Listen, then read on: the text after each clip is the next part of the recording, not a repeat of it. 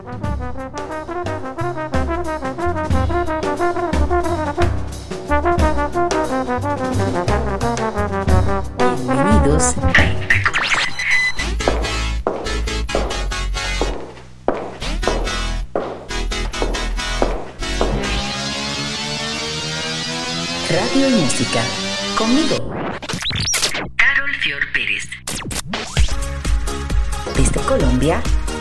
Quisqueya FM 96.1 y 98.5 FM.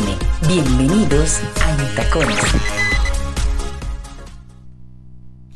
En Tacones Radio llega a ustedes gracias a la República Dominicana, el país que lo tiene todo, y su Ministerio de Turismo, y al Colegio Americano de Bogotá. Una vez del Colegio Americano, siempre del Colegio Americano. Bienvenidos a Entacones Radio. Un abrazo para todos ustedes. Los abrazo y los saludo desde Bogotá, Colombia, donde estoy, y a todos nuestros oyentes de Quisqueya FM. Gracias por estar ahí con nosotros y a todos nuestros colaboradores. Esto es Entacones Radio para el continente con invitados súper especiales en el día de hoy. Tengo a Fanny Lu, esa gran artista latinoamericana de origen colombiano. Tengo a la banda de Baranoa, el movimiento cultural, uno de los movimientos culturales más importantes de Colombia y del Caribe colombiano. Y para cerrar, para subir el ánimo y mantenernos alegres todo el día, tengo al maestro Bobby Cruz. Ese mismo, el maestro Bobby Cruz de Bobby Cruz y, Rey, y Richie Rey ese señor, que ya tiene 83 años, pues me concedió una entrevista maravillosa y me cuenta sobre su historia y sobre su vida. No se pueden perder el programa de hoy. A los salseros sé que van a estar muy felices porque yo sé que allá en República Dominicana, sobre todo, amamos mucho a Bobby Cruz y a Richie Rey. Así que pónganse cómodos o sigan haciendo lo que están haciendo, pero no me dejen sola. Esto es En Tacones Radio para el continente y ya arrancamos. Nos vamos con la primera canción de Fanny Lu para que escuchemos la nota que ella me dio. Aquí está, Fanny Lu, esa gran artista colombiana. Si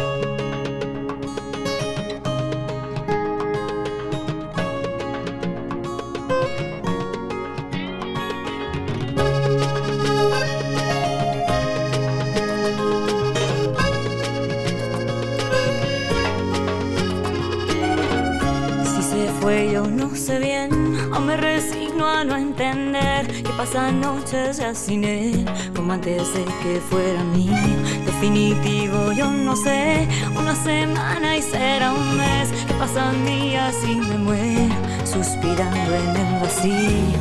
Y ya no quiero ser tan débil como el viento cuando la tormenta se ha ido y ya no sopla y está frío. Oh, no te pido que traigas flores, tampoco que me des bombones, yo solo quiero una caricia que te confiese,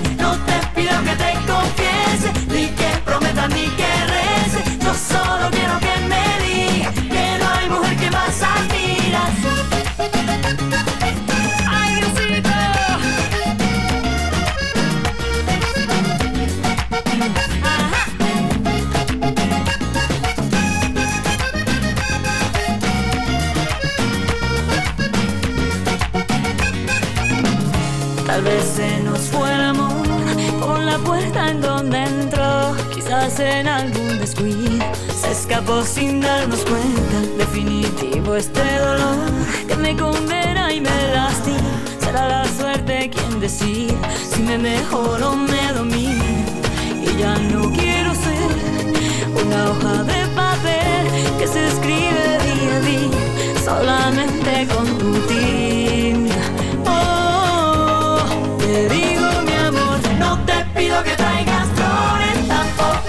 Tampoco que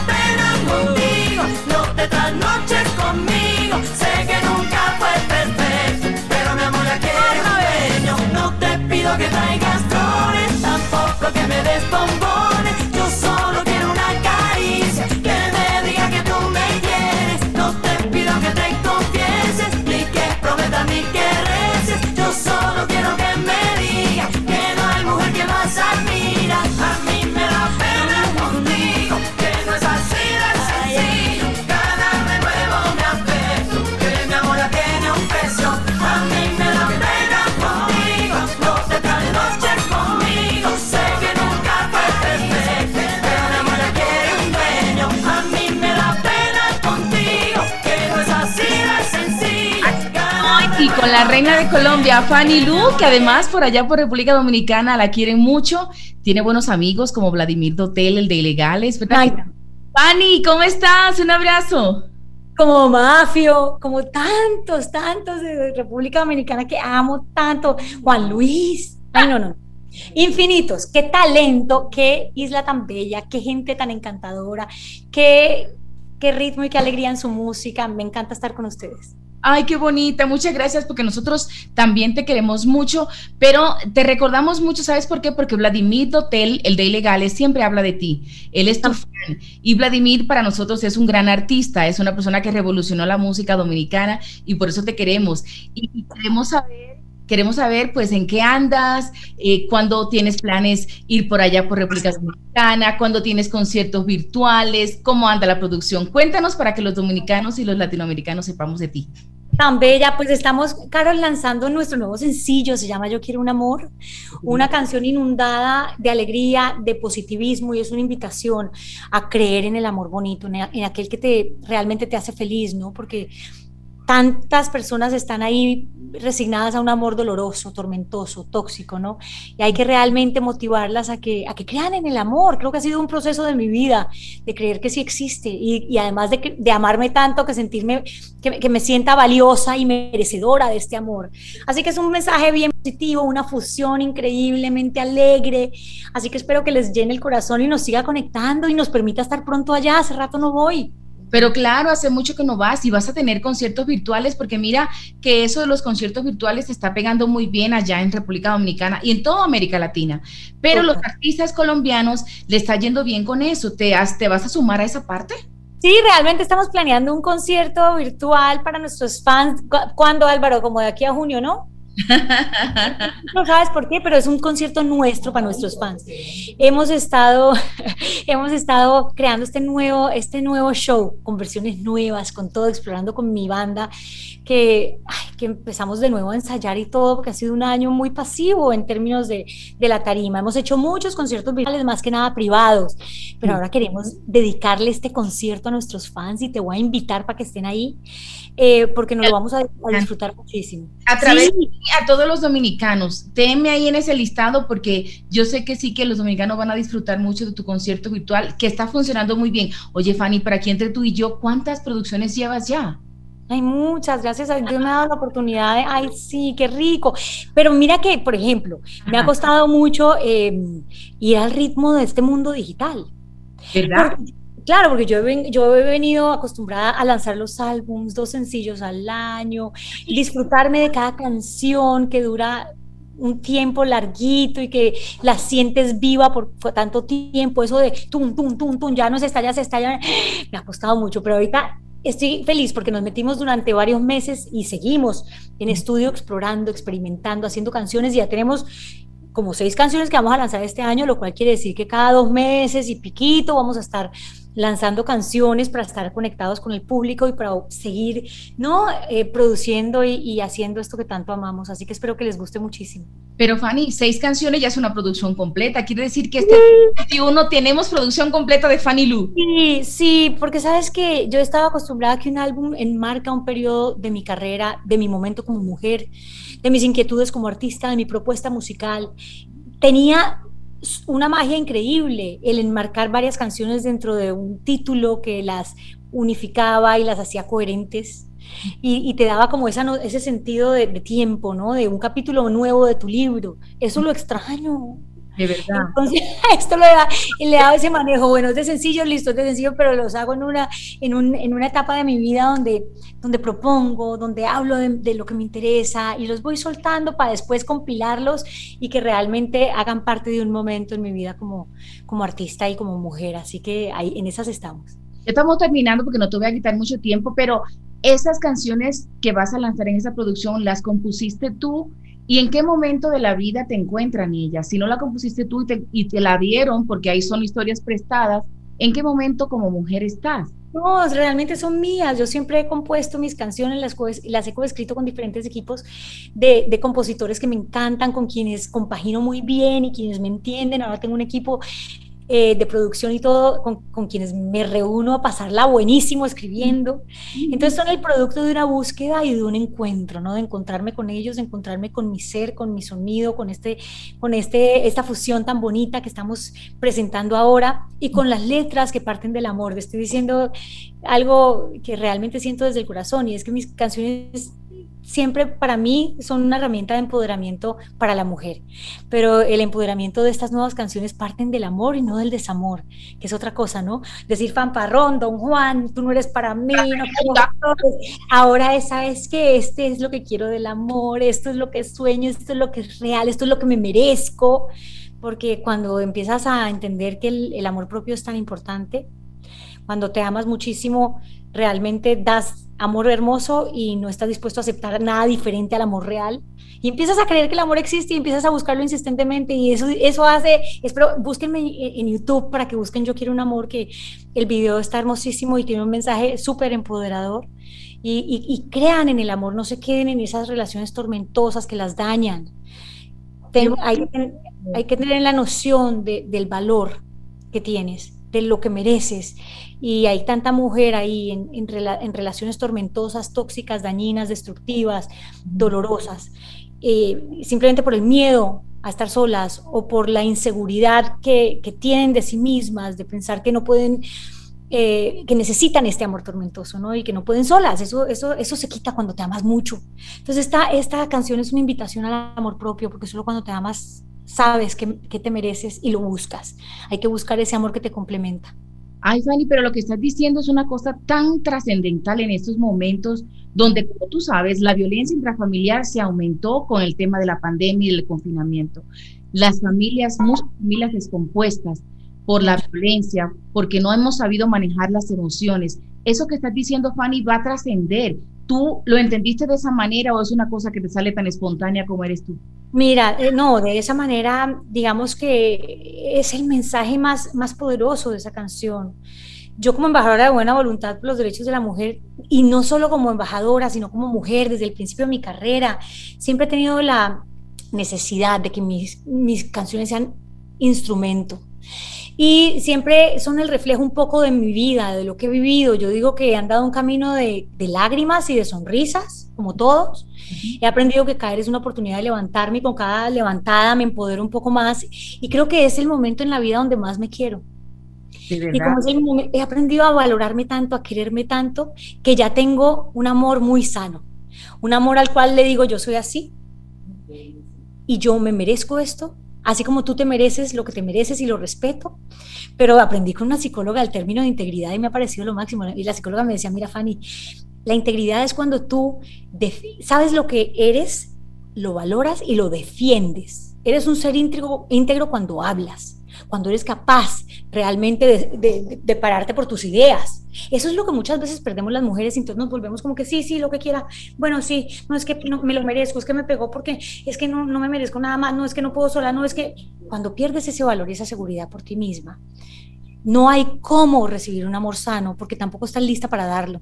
Entonces creo que es un proceso de mi vida bonito, donde creo profundamente en el amor, en el amor sano y en que nos merecemos y en que parte del amor propio, parte de, parte de ahí, de ahí nace la certeza de que te mereces un amor bonito. Así que sí, en este momento lo necesitamos más que nunca.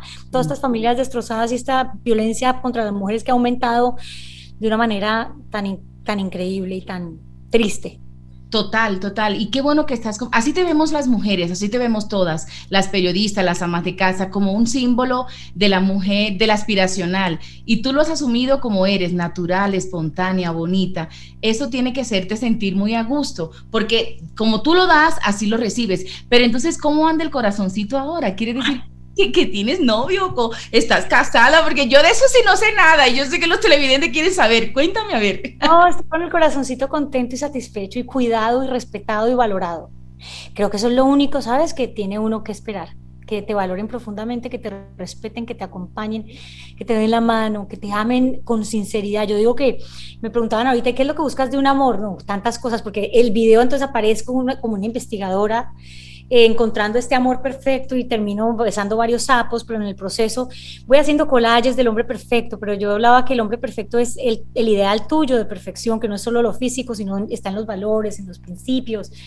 Y yo decía, mi hombre ideal me tiene que mirar y casi que salgan los corazones así, como en las tiras cómicas, y que yo vea honestidad en esos ojos, ¿sabes? Y respeto. Y ah, yo estoy en ese momento. Eh, estoy viviendo un amor de esos que piensas que no existen y, y, entonces convencida de que sí existen. Y eso quiero compartirlo con mis seguidoras. Claro que existen. Quiero que ustedes también lo busquen hasta el cansancio porque es que lo van a encontrar. Ahí afuera está ese amor ideal para ti. Fanny, de verdad, mira, ya no quiero quitarte más tiempo, solo quiero desearte muchos éxitos con este nuevo sencillo, pero sobre todo muchos éxitos con ese amor, porque yo creo que todas las mujeres queremos un príncipe azul, pero tú sabes el problema del príncipe azul, ¿no? Que hasta que tú lo ahorques es que se pone azul, el tuyo no, el tuyo no hay que ahorcarlo. No, no, ese, hay que valorarlo mucho y amarlo profundamente. un besote para ti. Bueno, Dios te guarda, Dios te guarde y muchos éxitos en tu vida, en tu música y en todo lo que hagas. Besos. que se disfruten mucho, yo quiero un amor. Así será. Lo bailen en TikTok. Total. canten así a grito herido. Las quiero. Chao. Que soy cursi, soñadora y real, que soy idiota, que no aprendo nunca nada, que me como todo el cuento y me ilusiono con un beso. Pero yo me rehuso a aceptar que no existe el amor, que no son de verdad el poema y la flor, que no puedo sentir mariposa en el pecho. Y es que yo lo voy a buscar en cada rincón, debajito del mar y hasta en el sol, y lo voy a encontrar, eso denlo por hecho. Que yo quiero un amor que me abrace sin pena, que me bese en la calle, que de celos se muera y no le falte detalle. Un amor que me dé serenata, que me saque sonrisa. Y aquí estoy con Don Hilton Escobar. Que me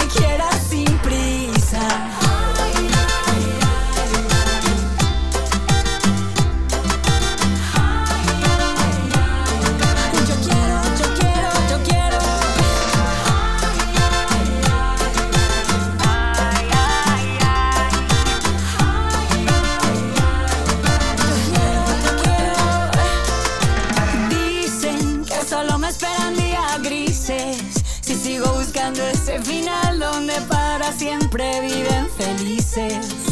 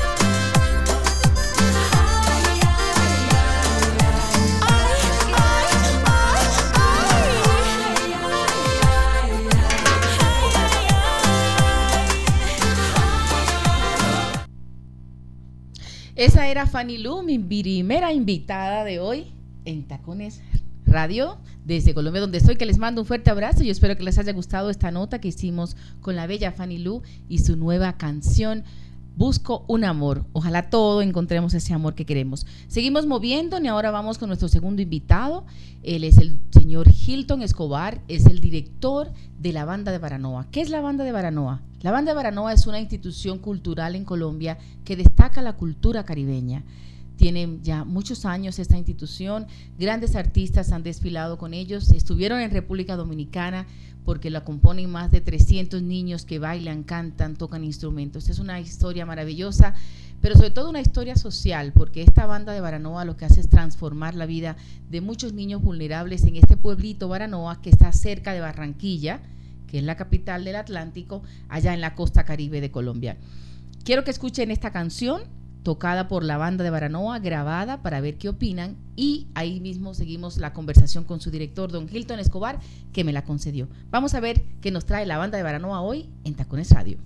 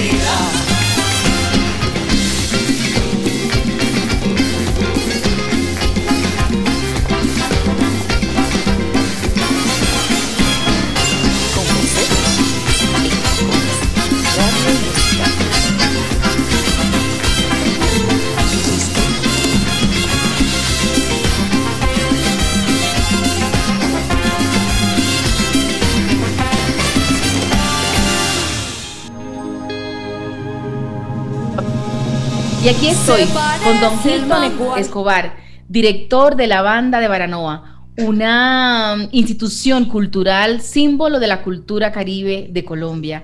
Eh, que ha estado por República Dominicana, ha andado por muchos países y yo tuve la oportunidad de conocerla en persona en Dominicana y quedé fascinada. Sé que en Colombia la quieren mucho y por eso le doy la bienvenida a nuestros espacios en Tacones. Bienvenido, don Hilton.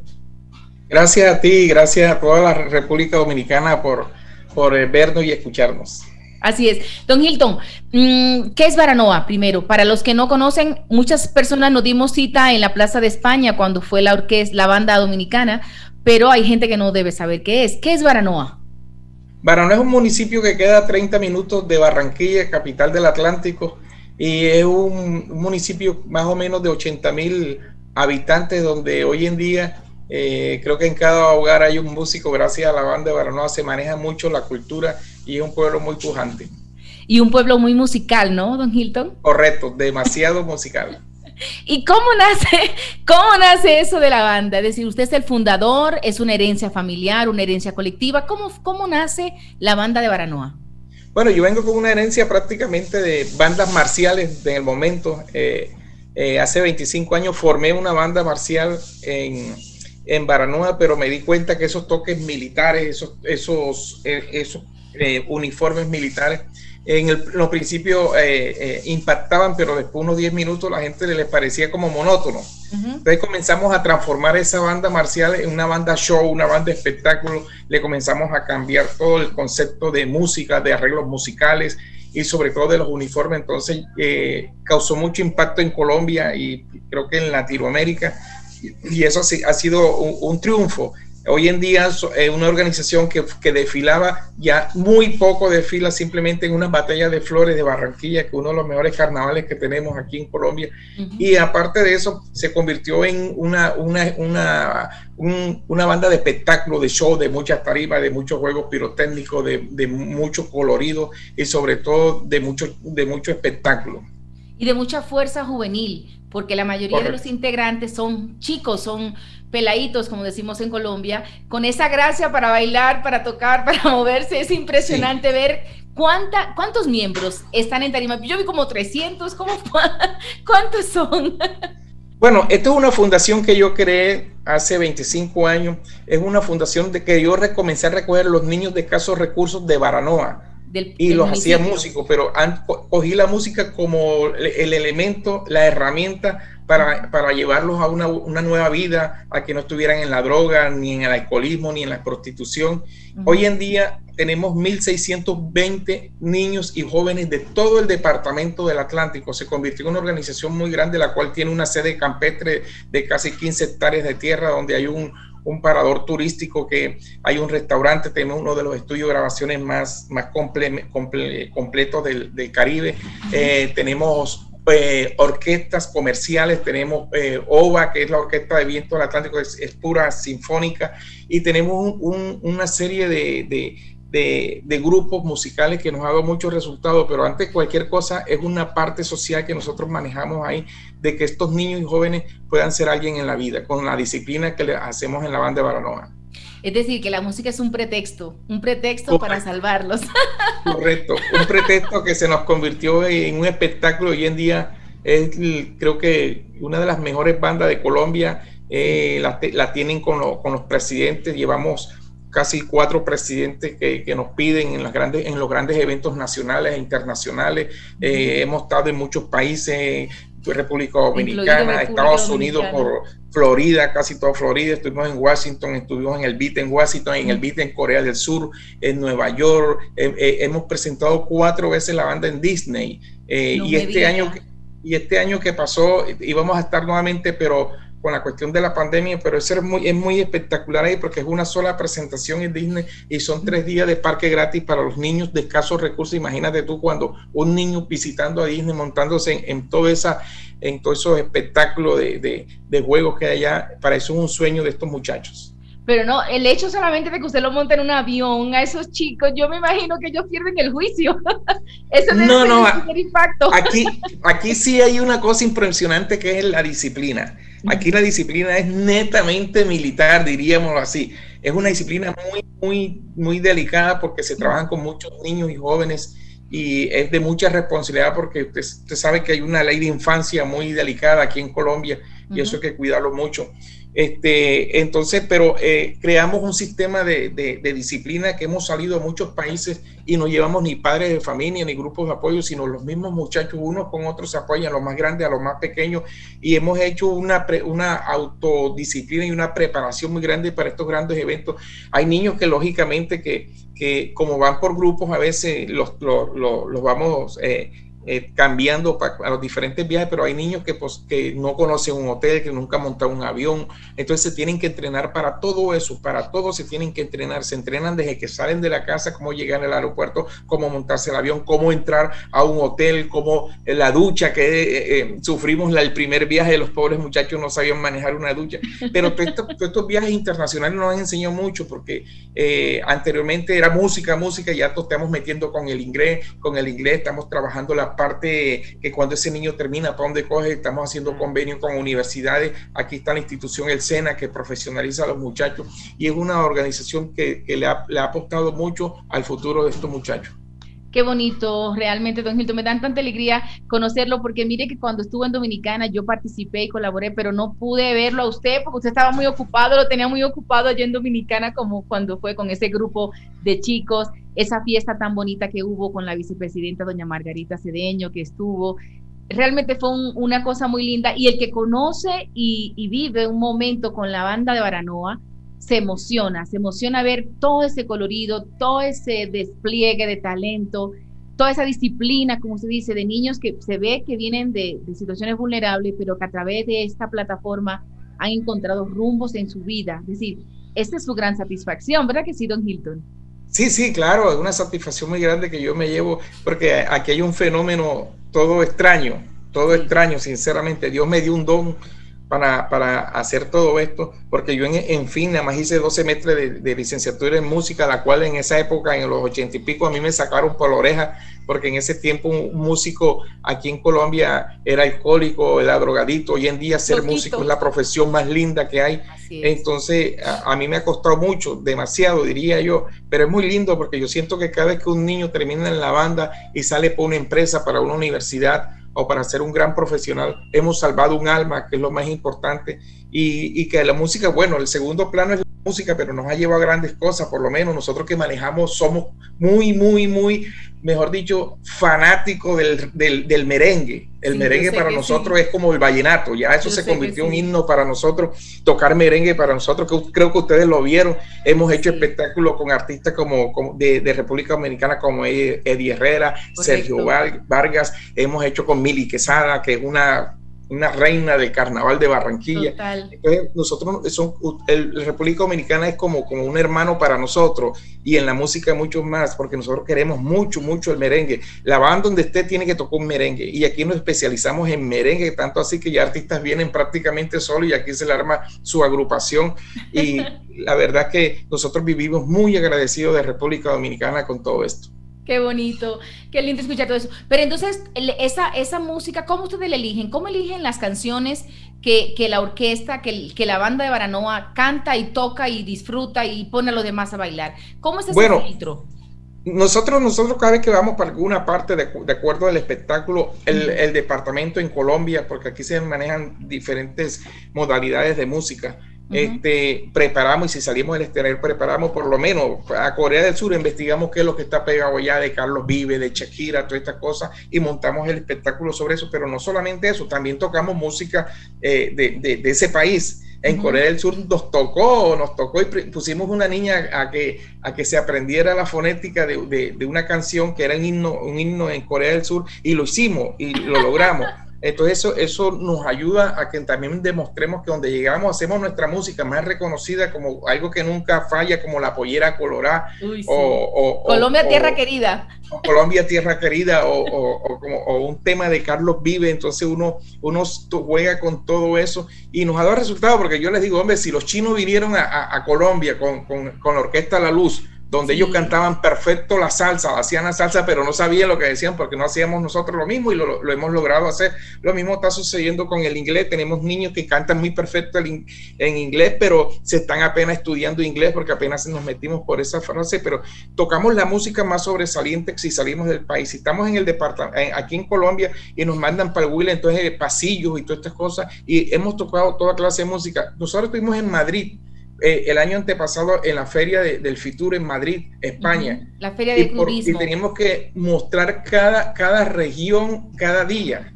Tuvimos 10 días y hacíamos hasta nueve presentaciones diarias. En esas nueve presentaciones tenía que sonar mucha música de, de Colombia, de las claro. diferentes partes de Colombia, pero siempre terminábamos con un tema español y lógicamente los españoles se volvían locos. Claro. Entonces para nosotros eso, eso siempre lo estudiamos y preparamos de acuerdo al espectáculo, montamos todo y nosotros en primera instancia no teníamos nada como viajamos, ya tenemos ingenieros de sonido, la gente que coordina con las luces, con los juegos pirotécnicos, con las pantallas LED y hacemos todo eso gracias a Dios a la tecnología porque nos, nos, nos metimos también con la tecnología que nos ha ayudado mucho.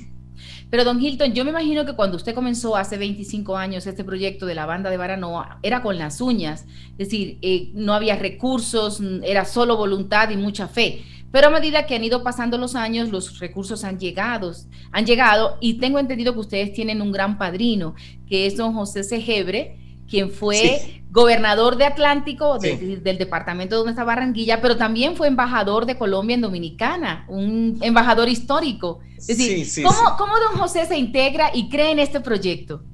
Bueno, la verdad es que eh, nosotros sí, hemos trabajado, siempre comenzamos con las uñas, no teníamos instrumentos, compramos instrumentos de segunda, no teníamos sede, hoy teníamos la mejor sede del mundo, eh, no teníamos nada, pero eh, llegó un punto, un angelito como también como José Antonio Segebre a la gobernación del Atlántico y lógicamente ese es un señor que ama la cultura, toda clase de cultura la ama entonces nos apoyó demasiado y nosotros hoy en día dependemos de la gobernación del Atlántico gracias a, José Antonio Segebre.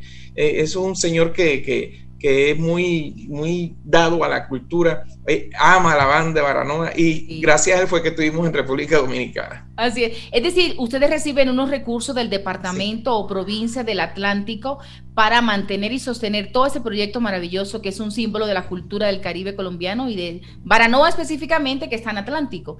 Esa es la lectura. Correcto, sí, tenemos unos apoyos anuales eh, que son buenos, no puedo decir que son malos ni irregulares, son muy buenos, pero lógicamente nosotros tenemos también eh, nuestras, nuestras unidades de negocio. Nosotros también ayudamos al Estado que si nos dan un peso, nosotros ponemos dos pesitos. Y así hemos hecho grande todo esto, la cultura. Eh, tanto así que el presidente Duque hoy en día, que es la economía naranja, su bandera, acaba de declarar la banda un, un, sitio de economía naranja porque resulta que la sede de la banda donde se se, trabaja toda esa parte de industrias culturales, pero nosotros ya estamos trabajando como una industria cultural. Antes era una fundación, no, ya somos una industria cultural. Todo, todo se basa en un mercadeo grande, cosa que nosotros podamos también autosostenernos. Claro, eso es importante, generar recursos, no solamente depender del Estado, sino ser autosuficiente para, es decir, si un artista cualquiera quiere hacer una producción, ustedes están en condición con todo lo que tienen de, de hacer esa producción. ¿Eso es parte de las negociaciones y del sostenimiento que ustedes tienen?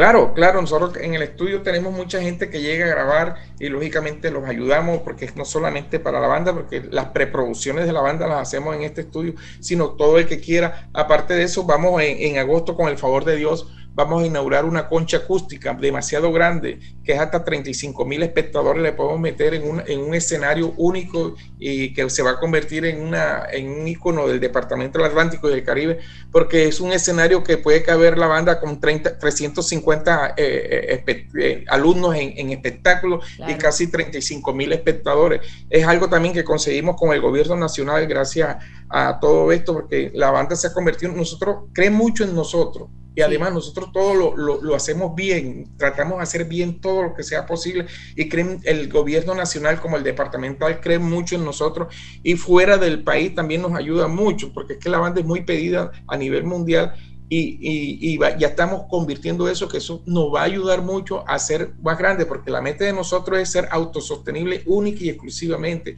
y eso estamos a punto de lograrlo. Claro, ser autosostenible sin olvidar y que nunca salga que ustedes son unos embajadores de la cultura colombiana, ¿no? Y que eso es lo primero que hacen y que si los recursos llegan de manera sostenible, pues mucho mejor, porque así no hay que estar pidiendo ni nada, sino que será y se podrá ayudar a más gente además. Sí, claro. que de esas 80 mil familias que hay en Baranoa, todas tienen por lo menos un miembro en la, en la, en la banda, ¿no? Claro, es que tú vas a Baranoa eh, y, te paras en la plaza principal de Baranoa, que es grandiosísima, y tú, tú ves vas pasar transporte, de bicicleta, pero ves pasar eh, tambores, redoblantes, trompeta, eh, de todo. Entonces tú ves... Hasta maracas. sí, sí, tú, ves en el pueblo que, se atraviesa la gente, alguno lleva un instrumento en la mano. Entonces, eso es a raíz de la banda de Baranoa. Porque antes, anteriormente, 25 años hacia atrás, eh, cuando yo quería ser músico, eh, eh, miércoles nadie no tenía un profesor, no tenía nada. Hoy en día nosotros tenemos 15 profesores especializados y todas estas cosas y vamos haciendo muchos músicos, pero a raíz de la banda de Baranoa, Baranoa se convirtió en un municipio musical netamente. Usted debe ser como una especie de héroe, Don Hilton, para Baranoa, porque imagínese crear algo de la nada. Yo no he ido a Baranoa, pero le prometo que en cuanto pueda viajar, uno de mis viajes será ir a Baranoa, porque después de conocer esa banda, uno queda con ganas de ir a conocerlos y a darle un abrazo a usted, a todo el que pase por ese pueblo. ¿Usted vive allá? ¿Usted vive en el pueblo, en Baranoa o vive en Barranquilla? Yo, yo, vivo en Barranquilla. Yo vivo en Barranquilla porque Barranquilla se me hace más fácil para trabajar porque en Baranoa, eh, toda la viajadera, aquí en, en, Barranquilla se me hacía más fácil gestionar, buscar. Voy todos los días a Baranoa a trabajar porque es que nosotros trabajamos todos los días, todos los días, sin descanso. Sin ahora estamos un poquito, eh, por la cuestión de la pandemia, estamos trabajando eh, con, con, un grupito los lunes, otro grupo los martes, otro y vamos cambiando para, para no caer en, en, esta pandemia tan fea que, nos, que estamos viviendo Pero, pero eso no quiere decir que nosotros nunca paramos en la pandemia. En plena pandemia hicimos conciertos virtuales, hicimos conciertos virtu un concierto mundial que, que, hubo y, lo, logramos hacer virtualmente. Hicimos conciertos de Navidad y acabamos de hacer un gran concierto de carnaval, con los carnavales de Barranquilla que acaban de pasar. Entonces nosotros nunca hemos parado. Nosotros la pandemia, gracias a Dios y a la virtualidad, hemos logrado sostener y mantener todos estos niños en estudio. Total, y que cada vez serán más niños, más familias, y del tiro crece más que Baranoa, más allá de las fronteras de Baranoa y se integran más, aunque usted dice que de todo, de todo eh, Atlántico, de todo el departamento Atlántico, donde Barranquilla es la capital, pues hay jóvenes que integran la banda. ¿Y cómo es esa selección? ¿Cómo, ¿Cómo ustedes eligen a esos chicos que no están en Baranoa, ya que el símbolo es Baranoa, ustedes viven pendiente de ellos, ellos se acercan? ¿Cómo es eso? Bueno, la verdad es que nosotros no, no, hacemos audiciones. No. Nosotros vivimos recibiendo todos los días, si es posible, gente. No despreciamos niños por nada en el mundo. Siempre y cuando sean niños de escasos recursos que estudien en colegios oficiales.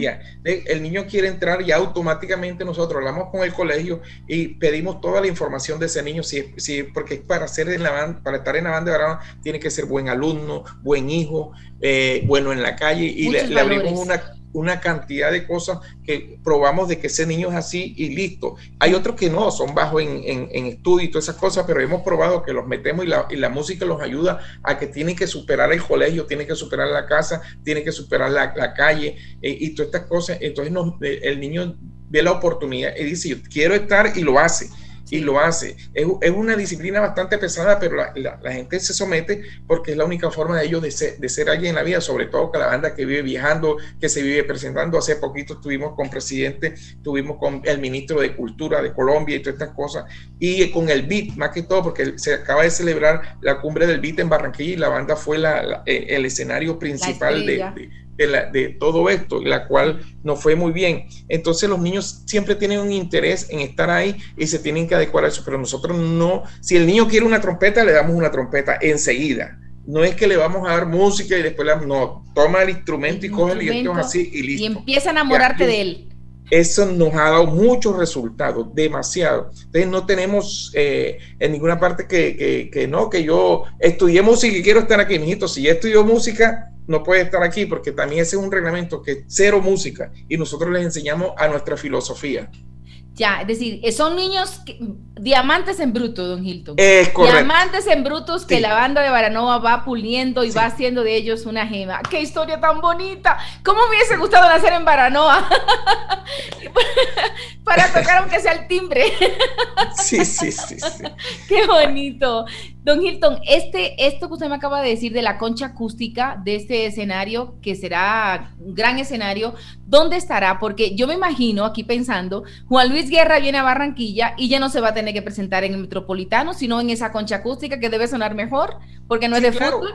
Claro, eso, aquí, aquí en Barranquilla y en el Caribe no hay esa clase de escenario. Exacto. Aquí hacen los conciertos en los estadios, pero aquí no hay esa clase de escenario. Sería el primer escenario a puertas abiertas, porque ahora con una post-pandemia nadie quiere nada cerrado, todo abierto. Así es. Y, y esto una que por lo menos en los mm. carnavales va a dar mucho que decir entonces, ¿cuál es la idea? Que ahí se lleven grandes conciertos con grandes artistas. Ejemplo, nosotros, el sueño de nosotros es la inauguración artista, que tiene que haber un dominicano, lógicamente, hay que escogerlo. Juan Luis eh, Guerra, seguro que va a estar ahí. Tenemos muchos amigos. Sí, la gente está viendo a, Juan Luis Guerra, eh, a Carlos Vive. Nosotros acabamos de hacer eh, y que Carlos Vive se sintió orgulloso de la banda con Cumbiana. que Hicimos Cumbiana a nuestro estilo y fui muy felicitado por Carlos Vive. La idea es montar esa clase de espectáculo, por lo menos la banda de Baranoa también tuvo un espectáculo de un cumpleaños número 20 eh, con Elvis Crespo, ya, el merenguero puertorriqueño. Anda con Elvis Crespo. Entonces, así que vamos a hacer, y, aparte de eso, eso va a dar a que los grandes conciertos como Stereo Picnic y todas estas cosas se logren hacer en ese sitio.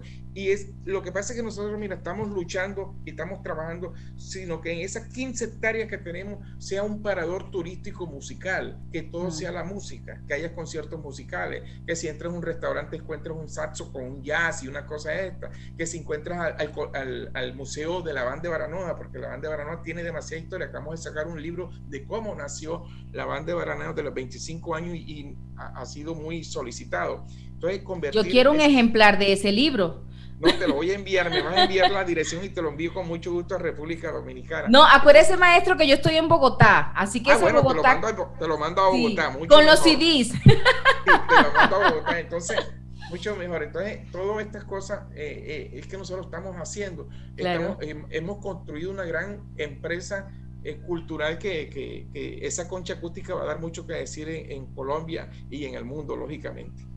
Mire, maestro, usted tiene que ser un multiplicador de eso que usted ha hecho. Tiene que ir por todo Colombia a hacer más banda de Baranoa con el nombre de cada pueblo. Es decir, dele esa fórmula a personas que se parezcan a usted, que tengan esa iniciativa y cree semillas de multiplicadores, porque eso que usted ha hecho es una cosa maravillosa y eso, hay que, eso es lo que hay que replicar y seguir multiplicando como plaga, como digo yo, en el mundo, para ver si lo salvamos.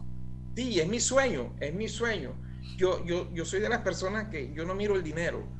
Yo quiero ser famoso en una sola cosa, en una sola cosa, que me recuerden por siempre y, con, un, con, un, sitio como este, yo estoy seguro, porque ahora viene, vamos a hacer también, después de la concha acústica, ya estamos trabajando sobre, sobre el, el, Colegio eh, Superior de Música, tener un Colegio Superior de Música, y que ese nombre de Hilton Escobar en ese sitio se convierte en Walt Disney, o sea, que me, que me recuerden por siempre, es cuando uno vive por siempre. Claro que, sí. Las personas se mueren, lo lloran, a los tres meses lo siguen llorando, y después a los dos años ya nadie lo recuerda, y se olvida, en cambio, con un nombre como Walt Disney, Disney y todas estas cosas, cada vez que entren a la banda dentro de 50, 100 años, ahí va a estar el nombre de Hilton Escobar, que es lo que persigo yo. Yo persigo la historia, simplemente y hacer grandes cosas. Para hacer historia hay que hacer grandes cosas. ¿Y quién, quién va más bonito que, que, sacar un niño de, de, esta situación que estamos viviendo en el país de inseguridad, de droga, de todo, de, de, de, que cogen a los niños y ya lo están llevándoselo para, para, para, la cuestión de la delincuencia común y todas estas cosas. Y ese niño eh, hay que salvarlo, hay que salvarlo porque estamos en una situación muy grave hoy en día. Así es, don Hilton Escobar, director de la banda de Baranoa de Atlántico, cerquita Barranquilla. Usted me decía, ¿cuánto es que está Baranoa de Barranquilla? ¿A 40 minutos? Media horita. A media, horita, cerquitica, es decir, que uno fácilmente en bicicleta llega sin problema y el problema es el calor, ¿no? Sí, sí. Estamos a media hora de Barranquilla, estamos ahora, ahora 20 minutos de Cartagena, a, hora y media de Santa Marta. O sea, estamos en, el centro del departamento del Atlántico, que es un sitio eh, muy bien ubicado para, para llegar a cualquier de estas, de estas grandes ciudades del Caribe colombiano. Así es. Baranoa es el corazón del Caribe colombiano y lo han demostrado estos 25 años con esa banda y con todo lo que ustedes hacen por la cultura colombiana en general, porque aunque está en la costa caribe, ustedes representan a esa diversidad de la cultura colombiana que es tan colorida y tan llena de sonidos y, y colores hermosísimos. ¿eh? Sí, señor, así A no le dicen eh, el corazón alegre del Atlántico. Uy, yo diría que es el corazón alegre de Colombia, no solo del Atlántico. es de todo Colombia, porque ustedes lo representan a todos, sin lugar a duda. Don Hilton, mire, yo le quiero agradecer enormemente, qué bueno que, que, nos conocemos ya, porque tenía muchas referencias suyas. Yo me imagino que usted de mí también. Eh, pero que ya nos conociéramos a través de esta nota, que pronto nos veamos en persona. Claro que quiero ir a Baranoa a conocer el pueblo, a conocer a todos esos chicos que lo vi en los conciertos, niños hermosísimos, y que siga creciendo esta banda y que siga siendo un ejemplo para el mundo y llevando la cultura colombiana como la han llevado. De verdad que sí. Mil gracias a ti por esta entrevista, porque es que la verdad es que donde, donde yo pueda eh, eh, decir todo lo que se hace en Baranoa y en Colombia, porque Baranoa es Colombia, Así y que sea un ejemplo, para mí, soy orgulloso de hacerlo, sinceramente.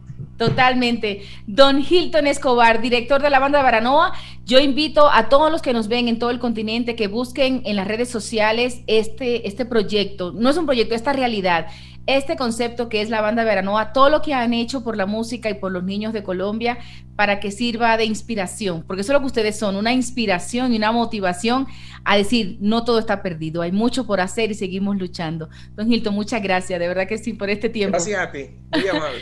Así es, don Hilton Escobar, director de la banda de Veranoa, estuvo con nosotros. Un abrazo y seguimos con más. Oh papayuela y fruta bomba, la guama, la cañandonga, el tamarindo y el garrobo.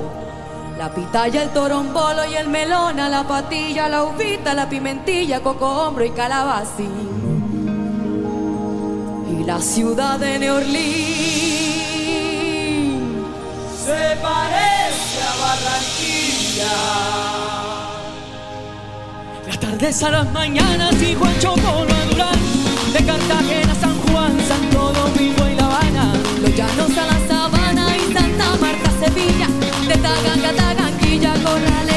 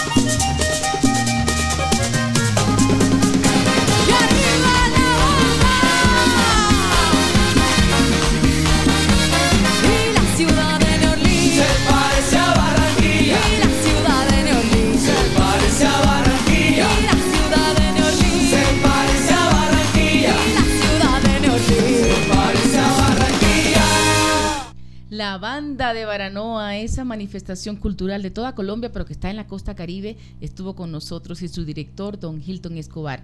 Yo me imagino aquí entre ustedes y yo, entre los dominicanos que nos escuchan, una banda de Jaina. Jaina, nuestro barrio popular cerca a la capital. Baranoa viene siendo algo parecido. ¿Se imaginan una banda como esa donde rescatemos a todos los niños que no tienen mucho que hacer, que los padres andan perdidos por ahí?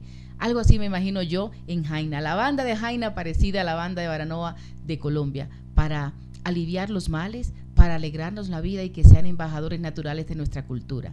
La banda de Baranoa en Tacones Radio y para todo el mundo, que ojalá en Dominicana también hagan una, que sea una, una muestra, una motivación para hacer algo parecido como la banda de Baranoa. Vamos moviéndonos. Ya vamos a la siguiente hora con otro invitado muy especial que yo sé que los salseros van a disfrutar mucho porque es el rey de la salsa que me acompaña en la siguiente hora. Don Bobby Cruz me concedió una entrevista, habló de Dominicana, habló de la música de Puerto Rico, habló de Colombia, de Richie Rey, su compañero inseparable y de todo lo que le ha hecho durante toda su vida y además los planes, porque el señor tiene planes, tiene 83 años y está lleno, lleno de planes. Así queremos ser todos, llegar a esa edad con tanto entusiasmo y amor por la vida. Bobby Cruz estará conmigo en un momentito. Mientras tanto, les voy a compartir este clásico de Bobby Cruz y Richie Ray. Sonido bestial. Alegrémonos el día.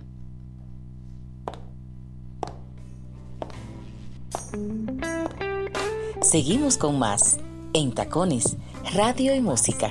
En Tacones, Radio y Música. Quisqueya FM 96.1 y 98.5 FM.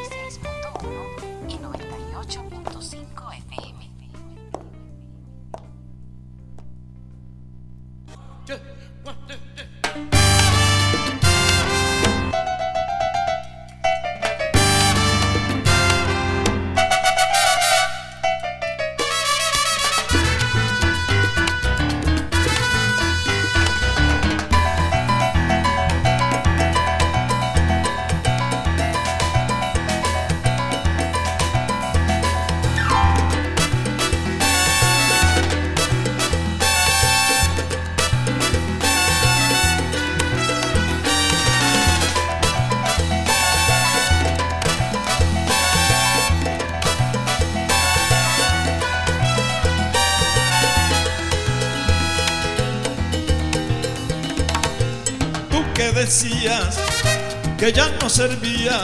Oye tú que decías que ya no salía. Ahora mismo mi hermano yo te vengo a saludar. Escucha, escucha. Oye sonar las trompetas, oye los cueros sonar.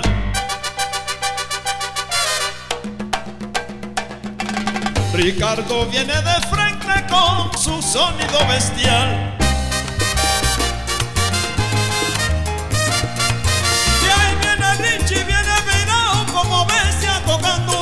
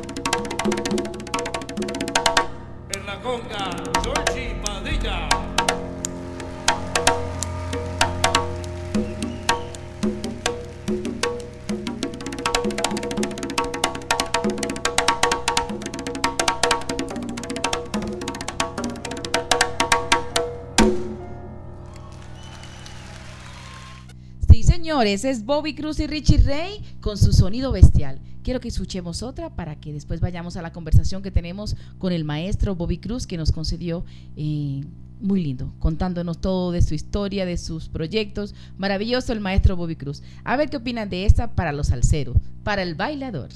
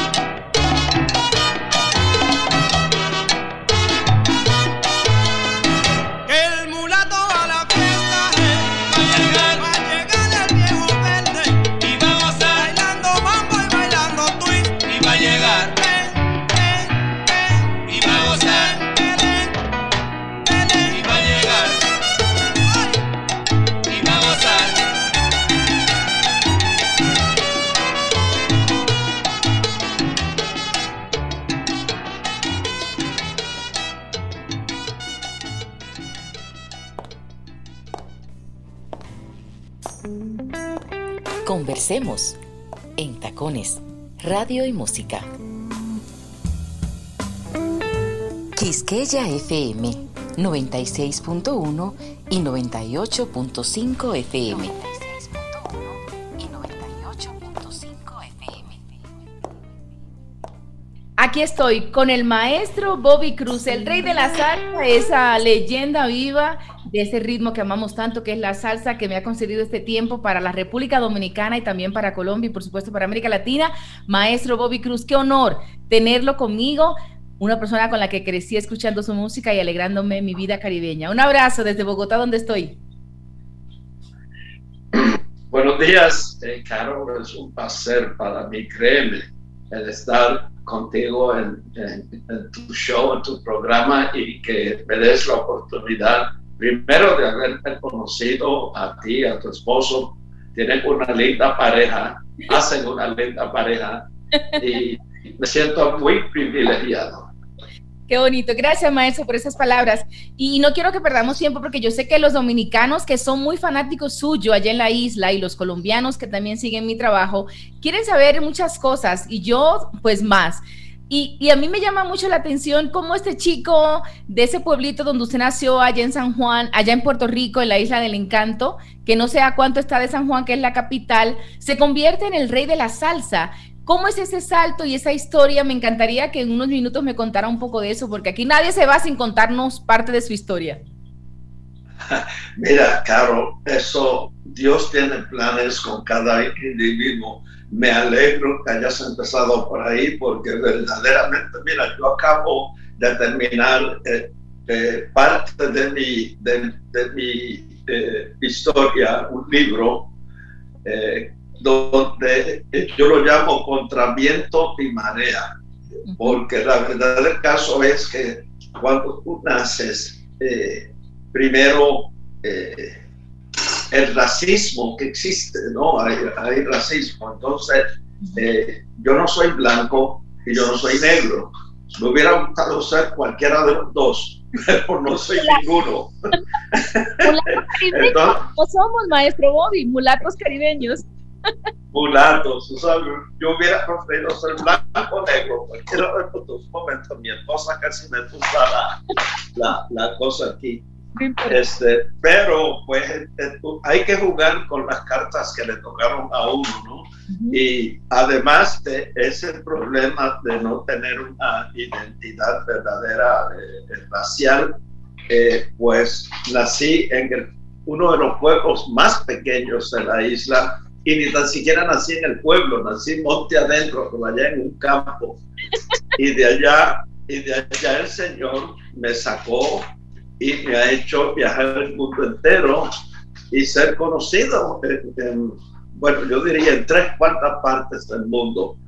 Eh, soy conocido, pero yo no sé si en la India soy conocido, en Pakistán no sé si estoy conocido pero eh, soy conocido en el resto del mundo, incluyendo China, ¿no? Japón, toda Europa, eh, toda Latinoamérica, y, y, eso tiene que haberlo hecho Dios, porque ni tan siquiera soy lindo. ¿sabes? No. no. no, tengo. no nací con nada a mi favor, tú sabes, como que eh, nací para, para ser nadie y sin embargo, sí, Dios, Dios me ha hecho pasear por, por tres cuartas partes del mundo. Qué bonito escuchar esa historia y sobre todo de agradecimiento por la vida y por Dios. Esa es la mejor parte. Pero entonces después usted sale de su pueblito, eh, se va a Estados Unidos, tengo entendido. Allá se conoce con Richie Ray, que era un músico que estaba formando, pero usted tenía ese talento visceral que es el de cantar y que además todavía conserva esa voz, maestro. ¿Cómo logra conservarla? Eh, también no lo entiendo, esa es otra buena pregunta, porque eh, ya yo tengo 83 años y, a los 83 años acabo de grabar un nuevo disco con, con el Club de Soneros Dorados de Cuba. Eh, acabamos de grabar ese disco que va a estar al público este mismo año, ¿no? Y se llama Bobby Cruz y el Club de Soneros Dorados, los maestros del sabor. Así que eh, a los 83 años que todavía la voz funcione también, tiene que ser cosa de Dios porque la naturaleza no provee para estas cosas. ¿En, qué año, ¿En qué año arranca usted su carrera como profesional? Eh, y si fue primero como solista o después, o, junto con el maestro Richie, ¿cómo fue esa parte de la historia? Ok, el maestro Richie y yo nos conocimos, siendo Richie todavía eh, de 12 años de edad, es lo que tenía, porque nuestras padres eran amigas y trabajaban juntas. Entonces la madre de Richie le decía a mi mamá, yo tengo un hijo que toca piano y mi mamá le decía, yo tengo un hijo que canta. y, tenían, y tenían esa cosa entre ellas, ¿no? Sí. Este, pero, pero así fue como nos conocimos y, y yo tenía ya un grupo eh, de música popular y Richie entró a mi grupo primeramente tocando el contrabajo, no el piano y su hermano, que era menor que Richie, un año menor, también estaba en el grupo y era trompeta, él tocaba trompeta. Así que los hermanos Maldonado, Richie y Rey Maldonado, eh, eh, comenzaron conmigo desde niño. Yo, yo era mayor, yo soy siete años mayor que Richie. Ok, entonces ahí, ahí ya arman esa, esa bomba tropical caribeña que se llamó Richie Ray Bobby Cruz. ¿Cuántas historias, maestro, con esa banda? ¿Cuántos países visitaron? ¿Cuántas alegrías nos dieron? ¿Usted está consciente de todo eso? Sí, como te digo, y doy gracias a Dios porque no puede haber sido suerte. Tú sabes, eh, yo no puedo creer que haya sido suerte. hubo un plan, hubo un plan del divino para, para mi vida y, y yo le doy gracias a Dios por, por todo lo que ha hecho en mi vida. Sí. Sigo conversando con el maestro Bobby Cruz, esa leyenda de la salsa universal que hoy saca unos minutos para nosotros, para En Tacones, y nos conversa sobre su trayectoria y sobre los planes presentes y futuros, porque es un hombre que está lleno de muchos planes y de muchos sueños. ¿Cuáles sueños más le quedan, maestro? Y si esto que usted está viviendo ahora con su libro, quiero que me cuente un poco de él, con la película que viene, con el museo que se ha hecho en homenaje a usted, son muchas cosas a esta altura de su vida. Qué maravilla, ¿no?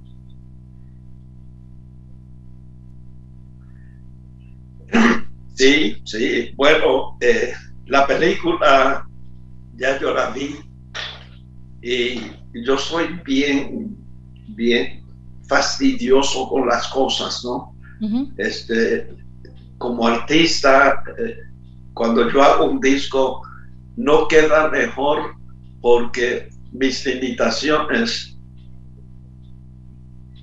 ¿Me sigues escuchando? Sí, le sigo escuchando, maestro, pero se me fue, se me fue la imagen. Parece que le entró una llamada. Sí, se, pero, me entró una llamada. Exacto. Exactamente. Pero, vuelvo, otra vez. Si quieres empezamos.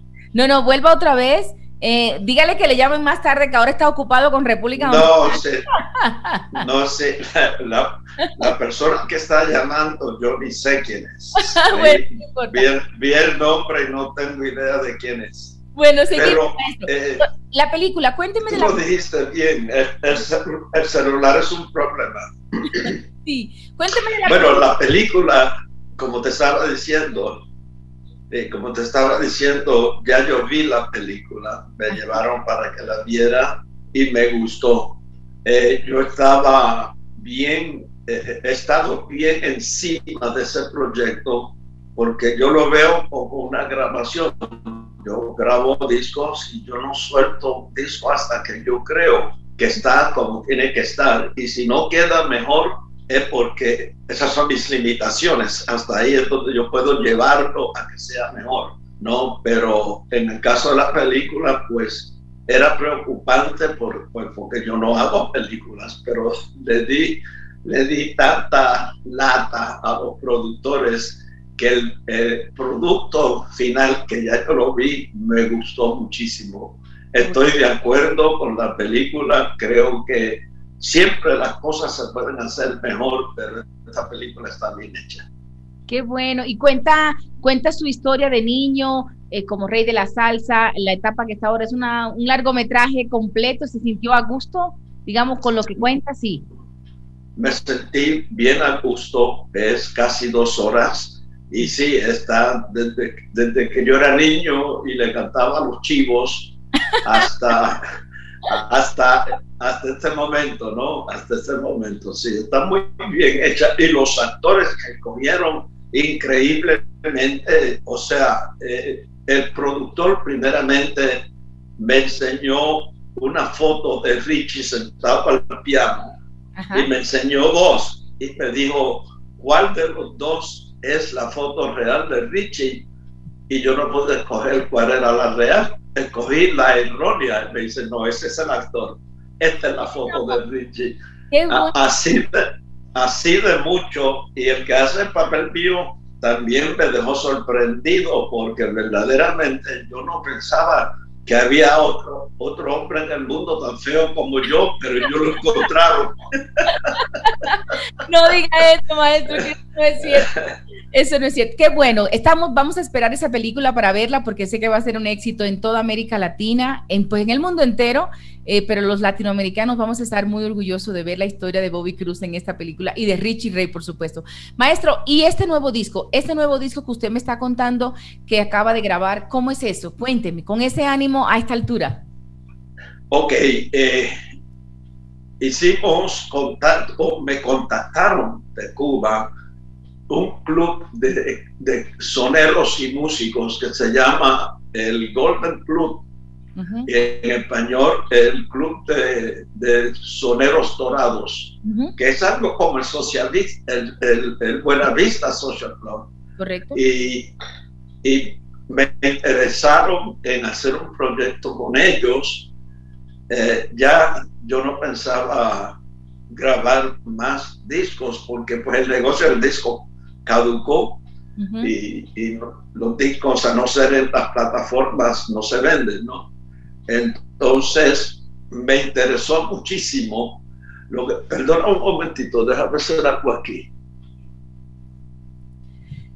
Entonces, maestro Bobby Cruz, este disco, entonces lo contactan los cubanos, eh, los, los dorados del son, para que Bobby Cruz participe y hagan como un featuring o una colaboración, como se llama hoy en día. ¿Y qué le pareció esa idea? Me pareció buena porque yo soy admirador de, esos cantantes históricos cubanos como el Tiburón Morales, eh, Pedrito Calvo, y, para mí cantar con esa gente eh, me puso la tapita al pomo en mi carrera, tú sabes, porque yo soy gran admirador de esos cantantes cubanos históricos. Este, y, eh, ya hicimos ese disco, ya está terminado y está Yumurí, eh, como te dije, Pedrito Calvo, el tiburón Morales, pero también eh, se incluyeron soneros de ahora, mucha gente más joven de ahora. Y el disco está que echa chispas. una mezcla de generaciones en esa producción eh, que, que, le gustó, que le que dijo usted, esta, aquí es que quiero estar. sí, como te dije, Imagínate tú, el tiburón Morales. Yo crecí, yo nací oyendo a esa gente, tú sabes, y que todavía ellos también funcionan y, son gente que son legendarios. Total. Pero entonces, maestro, ¿esta producción será un disco como antes? ¿Saldrá a la venta o también estará en las plataformas digitales? Eh, eh, todo lo que acabas de decir en las plataformas digitales, que es donde hoy día pues, se mueve el disco. Pero sí, los, los cubanos, acuérdate que los cubanos tienen mercados fuera de los Estados Unidos, o sea, los cubanos tienen mercado en Japón, en toda Europa, en todo Centro y Sudamérica. Así es. Así que sí, el, el, disco está muerto aquí en los Estados Unidos, pero en, en, otros sitios todavía el disco funciona y creo que este disco pues, va a funcionar muy bien por el contacto que los cubanos tienen afuera. Pero mire, maestro, ¿y, han pensado en hacer de pronto gira o concierto? ¿Usted se le mediría hacer un concierto, giras con esta banda que usted admira también? Mira, eso está también programado. Yo me retiré de verdad de la tarima de los escenarios, pero giras con, con, ese grupo sí las voy a hacer porque eh, sería la primera vez que me presento también en vivo con esa gente, ¿no? Si a mí eh, yo hice presentaciones con el otro grupo, con el Buenavista Social Club, que también tenía, ¿sabes? Ibrahim Ferrer, tú sabes, cantar ahí al lado de Ibrahim Ferrer, para mí eso fue... Con Segundo, con País oh, sí, sí, yo hice gira con ellos, entonces con el Golden, como se llaman ellos, ellos, ellos, eh, ellos mismos se llaman el Golden, eh, su director es Carlos Zanavia. y, y, sí, hemos hablado de eso. Vamos a comenzar giras en, en Cuba. Vamos a empezar eh, a dar un, eh, un gran concierto en Cuba y después nos vamos a mover a, al cono sur, países como Perú. y después, sí, Colombia. Colombia. los quiero mucho. Sí, señor. Y después Europa y Japón. Yo nunca quise ir a Japón, nunca quise ir, porque eh, Tito Puente fue a Japón y el hermano de Titi, el trompetista Rey, eh, fue a Japón y me dijo que ni podía comer porque el menú era en japonés y él ni sabía cómo ordenar y tenía que mirar el plato de otro y decir, yo creo que aquello me gusta. y dije, no, pues yo no voy para ningún Japón. Pero pero ellos sí, ellos han viajado a Japón, Corea y todos esos sitios y lo conocen bien. Así que con ellos yo voy hasta Japón si es necesario. Qué bonito, vamos a tener entonces a maestro Bobby Cruz por mucho tiempo más disfrutando de su talento, de su música, de su alegría y de sus historias. Mire maestro, usted también, porque usted está envuelto en muchos proyectos y es asombroso que una persona con su trayectoria ya y su edad esté envuelto en tantas cosas, a uno como que lo reconcilia con la vida eso, ¿verdad? Y le da más ánimo. Usted también está en la reedición de un libro que usted hizo, eh, que cuenta la historia de un jovencito que se inspiró en su historia, pero que no es la suya. Cuéntenos de ese libro también. Ok, ese libro originalmente se llamó Cuando era niño. Fue un proyecto que yo hice donde el libro salió junto con un disco el libro tiene 12 capítulos y cada capítulo del libro es una canción en el disco. Eh, ese libro eh, fue premiado hace 20 años y salió por una editorial que se llamaba Editorial Caribe. Eh, poco después de que el libro fue premiado, la Editorial Caribe se salió del negocio porque era una división de la editorial Thomas Nelson que quiso incursar en el mundo cristiano y no le fue bien a Editorial Caribe. Y cuando eh, fracasaron, yo les compré el derecho al libro.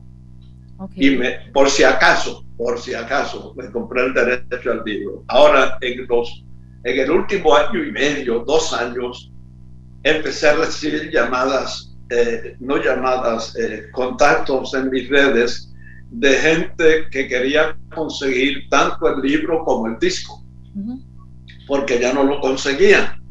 Y yo les decía, no, eso ya no existe, la, editorial se, se, salió del negocio. El disco lo tiene la, la casa disquera Universal, pero no lo quieren sacar porque no es salsa, el disco no es salsa y, lo encabetaron, como decimos nosotros. Yo le hice un acercamiento a Universal para ver si podíamos negociar el, el disco también, pero me pidieron 35 mil dólares por dejarme usar el, el, el, disco y mejor lo vuelvo a grabar. Me sale, yo tengo mi propio estudio y me sale mucho más barato volverlo a grabar.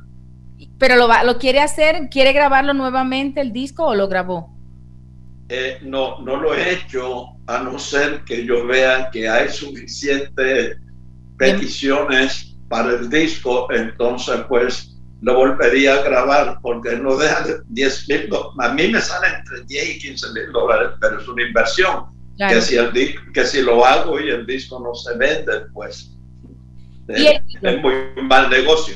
Claro, y el libro. Pero si, igual que pasó con el libro, la gente empieza a decir, no, ¿Cómo?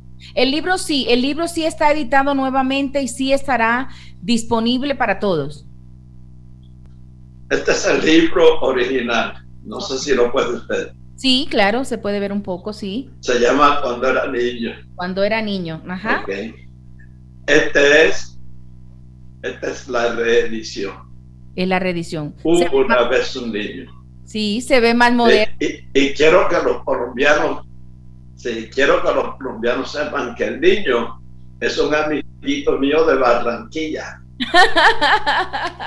¡Qué chévere! ¡Qué bueno! él se llama Maximiliano Padilla.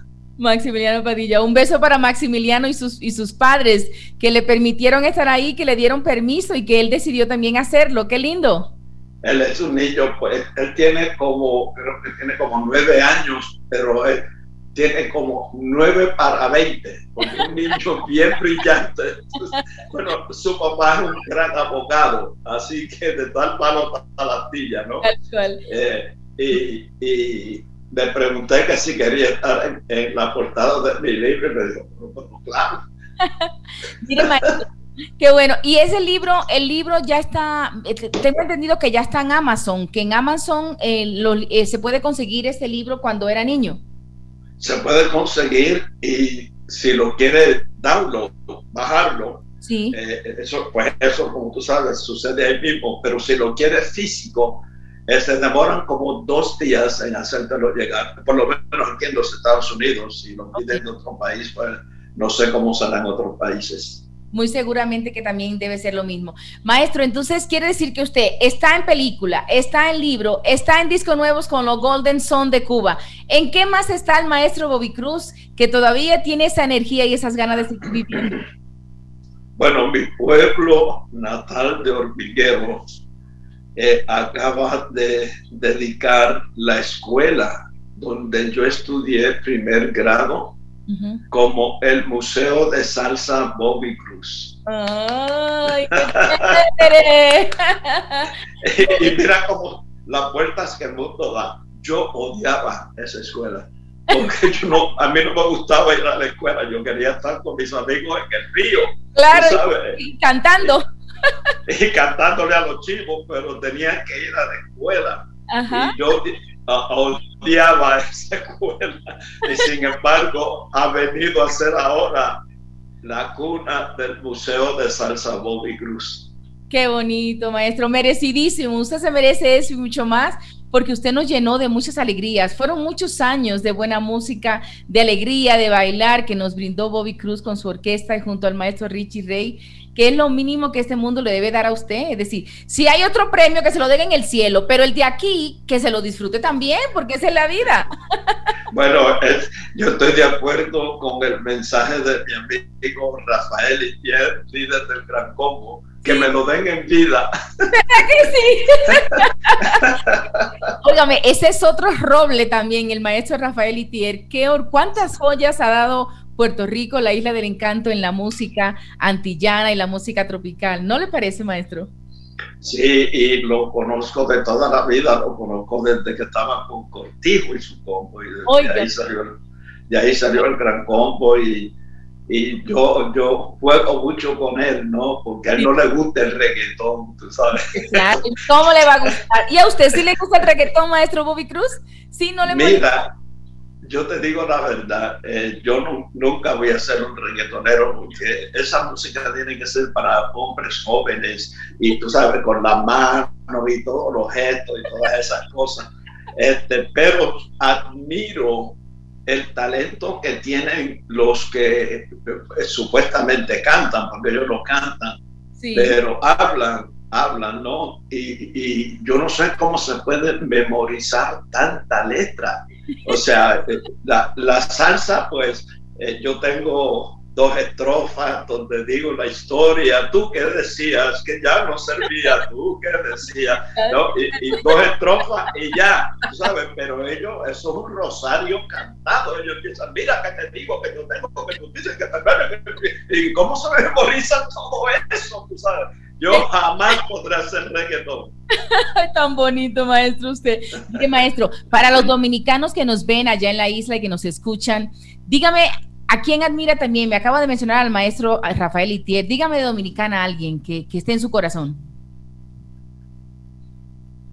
Bueno, no todos. Eh, o sea, yo he compartido eh, con, con, todos esos eh, cantantes y músicos dominicanos. Johnny, Ventura. Johnny Ventura. contra, se me olvida el nombre Johnny Ventura, el maestro Johnny Ventura, el maestro Johnny Ventura. Johnny Ventura.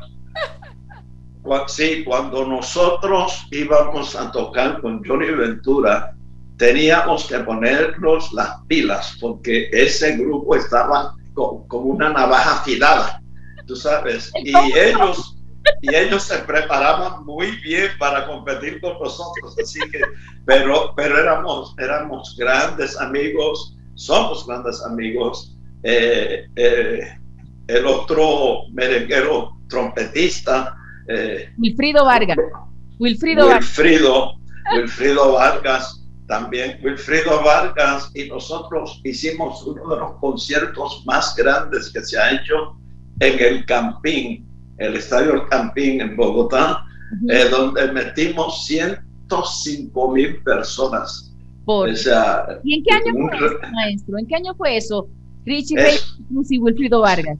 Sí, no, no recuerdo el año, pero eh, fue presentado por los cafeteros colombianos, ah, solo que hicieron ese concierto y como te digo, rompió el récord de entrada en el campín, ni tan siquiera para el fútbol. Iba fue tanta gente porque en el fútbol no puede usar la arena, solamente eh, los asientos, ¿no? Pero nosotros llenamos esa capacidad y habían más de 20 mil personas afuera que no podían entrar porque ya no, no permitían más. ¿Cómo me hubiese gustado ir a ese concierto? Por Dios, usted se imagina Wilfrido Vargas, Bobby, Bobby Cruz y Richie Rey en una tarima, por favor, eso debe ser un escándalo de, mejor dicho, apaga la luz y vámonos. sí, señor, sí, señor. Así que, no, eh, eh, yo admiro mucho, eh, yo tuve músicos que trabajaron con mi orquesta, Héctor León, es, le dicen cabeza bomberito, es, dominicano, trabajó con nosotros, hubo un muchacho Beltré, que también trabajó con nosotros en nuestra orquesta. Así que, y tengo muchos amigos en, en la República, pero muchos amigos. Y y hermanos, eh, porque eh, nosotros llegamos en el 1976 a Santo Domingo con el mensaje del Evangelio mm. e hicimos muchos, muchos amigos. Qué bueno. Maestro Bobby Cruz, mire yo... Eh, y, no quiero dejar fuera a mi gran amigo Juan Luis. Ah, pero por favor, Juan yo, yo sé que el maestro Juan Luis Guerra también es fan de, de, Bobby Cruz, porque en algunas oportunidades ha hablado de ustedes como influencia en su música tropical. Póngale la que es así, maestro Bobby. Él lo, él lo, dice, yo estuve en un concierto de él en Miami y él no sabía que estábamos ahí y él lo dijo y, y yo estaba ahí, lo escuché decir Sí, así es, él es fan de Bobby Cruz totalmente. Maestro Bobby, mire, yo no yo estoy flipando, como dicen los españoles, de tener al maestro Bobby Cruz conmigo en mis shows de radio y televisión para el continente, especialmente para República Dominicana y para Colombia, que es donde está nuestra mayor audiencia. Muchas gracias, maestro. Esto es un sueño casi hecho realidad porque desde niña sigo su música, sigo su trayectoria y tenerlo hoy para mí sola conversando ha sido un regalo de la vida. Gracias de verdad, maestro Bobby Cruz, por este tiempo. Le deseo mucha salud ¿Qué es lo que usted más necesita? Y más proyectos. Muchas gracias, Carol. Y, me gustaría que me hicieran otro favor. Dígame. Antes de despedirme, yo le dije al público que tú y tu esposo hacen una gran pareja. ¿No sería posible que él venga y dé un besito en la mejilla? Ay, no. Maestro, no me ponga roja, por favor. a trabajar. Mi esposo es colombiano, yo dominicana. Imagínese esa mezcla ¿sí? de los Andes con el Caribe, es una bomba. Además, es mi asesor técnico en estas cosas. pero lo felicito. La verdad que cuando vi la imagen de los dos, dije, ay, qué lindo se ve esa pareja. Tú sabes qué bien se ven. Muchas gracias, maestro Bobby Cruz. Dios lo guarde, lo bendiga, le dé mucha salud y siga haciendo muchas cosas y alegrándonos la vida a todos los que lo queremos, lo amamos y lo admiramos. Dios lo guarde. Amén. Gracias, Carol. ¿sí? Nos vemos en la próxima, que no sea la última ni la primera, que estemos con el maestro Bobby Cruz para En Tacones, Radio y Televisión. Besos, maestro.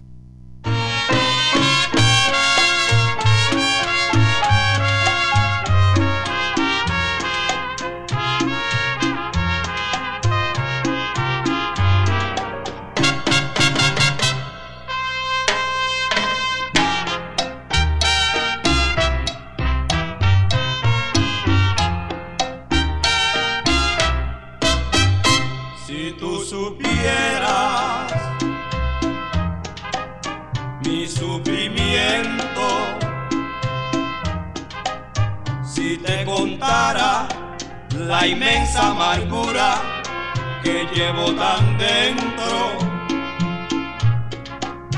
La triste historia que noche tras noche de dolor y pena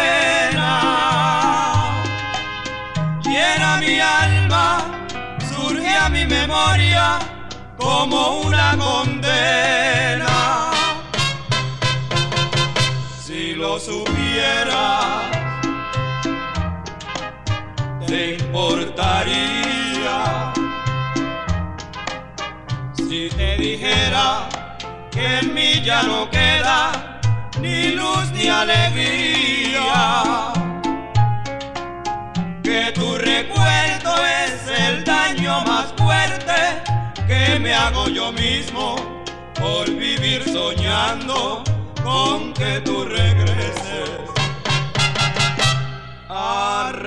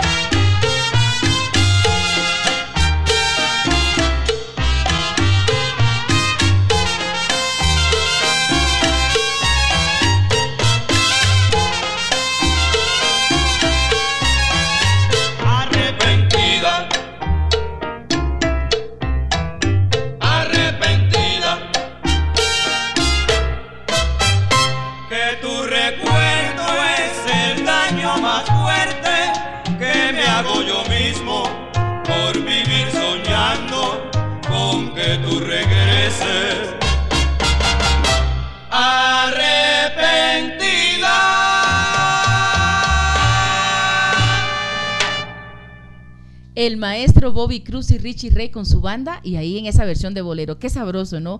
Cuántas historias con esos maestros de la salsa. El rey de la salsa, Bobby Cruz, como todavía sigue siendo un hombre lleno de entusiasmo y de amor por la vida. Sigamos alegrándonos el día o la tarde o la hora que nos esté escuchando, no importa en las plataformas o si nos está escuchando en Quisqueya FM. Un abrazo para todos ustedes y seguimos con más música de Bobby Cruz, quien nos concedió esa entrevista tan bonita donde nos cuenta tantas historias maravillosas. Bobby Cruz y Richie Rey en Tacones Radio. ¿Qué les parece? Aquí está, un clásico.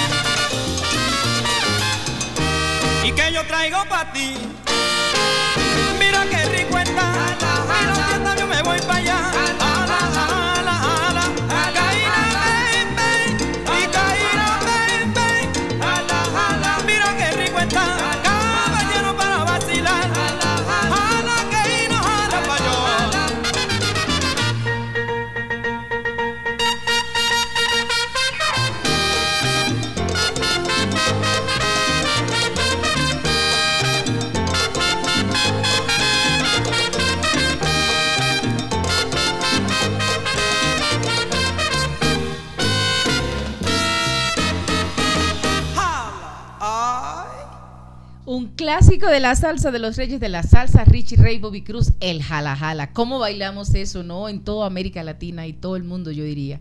Maravilloso haber estado con el maestro Bobby Cruz, que a sus 83 años sigue lleno de vida, de entusiasmo y de sueños. Qué maravilla. Ojalá todos lleguemos hasta allá, así como el maestro Bobby Cruz. Maravilloso tenerlo con nosotros hoy en Tacones.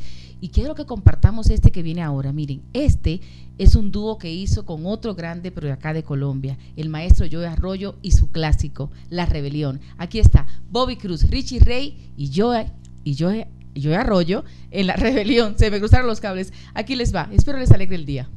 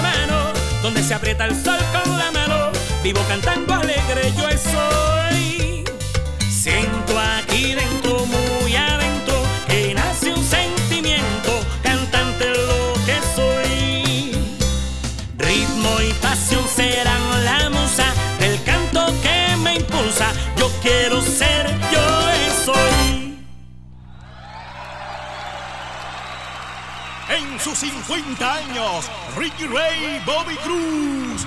Gran homenaje al Joe Arroyo.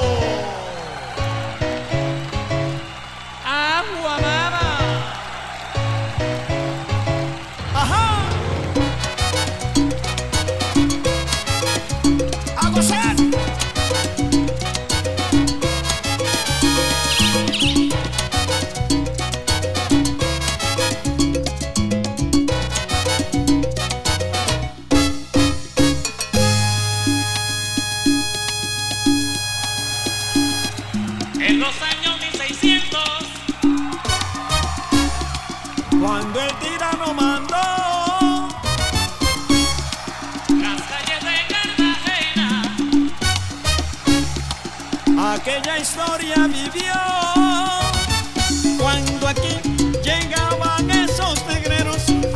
con ustedes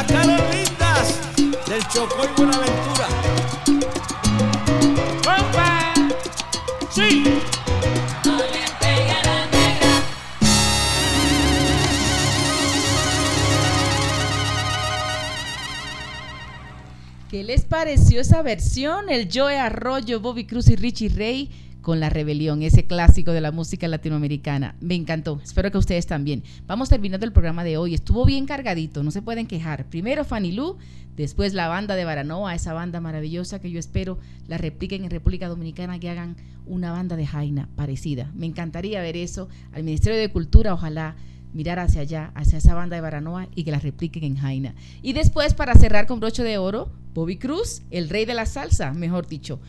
Para chuparse los dedos estuvo hoy en Tacones Radio para el continente. Nos vamos, nos vemos la semana próxima, ya saben, lo siempre le digo, compartan este programa, díganle a todo el mundo que hacemos algo chévere para resaltar la cultura caribeña. Terminamos con esta de Bobby Cruz y Richie Rey y deseándole que tengan una semana maravillosa que sean muy felices y sobre todo que hagan las cosas que les gustan. Un abrazo para todos. Esto fue en Tacones Radio para el continente. なななななななな。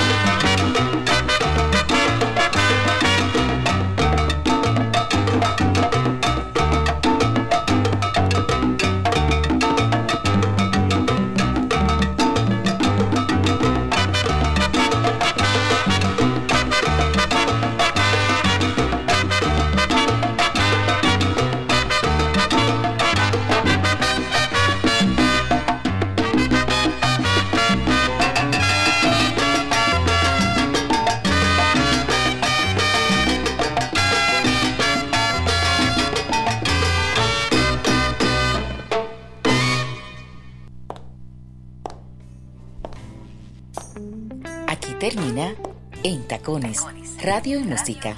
Conmigo, Carol Fior Pérez, desde Colombia para Quisqueya FM 96.1 y 98.5 FM.